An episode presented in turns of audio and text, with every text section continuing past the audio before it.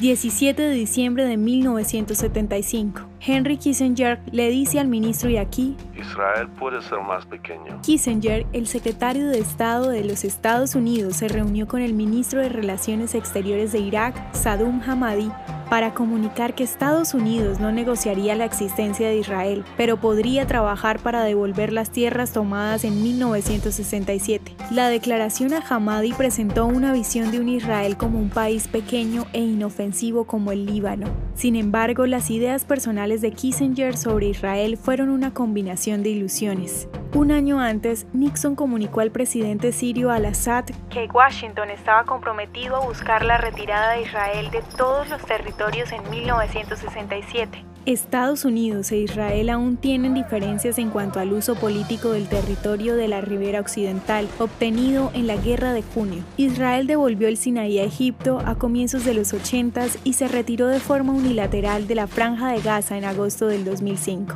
Actualmente, Israel mantiene el control total sobre la ciudad de Jerusalén, dividida en la Guerra de 1948 y unificada en la Guerra de 1967.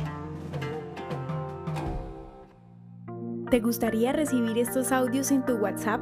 Compartimos nuevos episodios todos los días. Suscríbete sin costo alguno ingresando a www.hoyenlahistoriadeisrael.com. Hacerlo es muy fácil.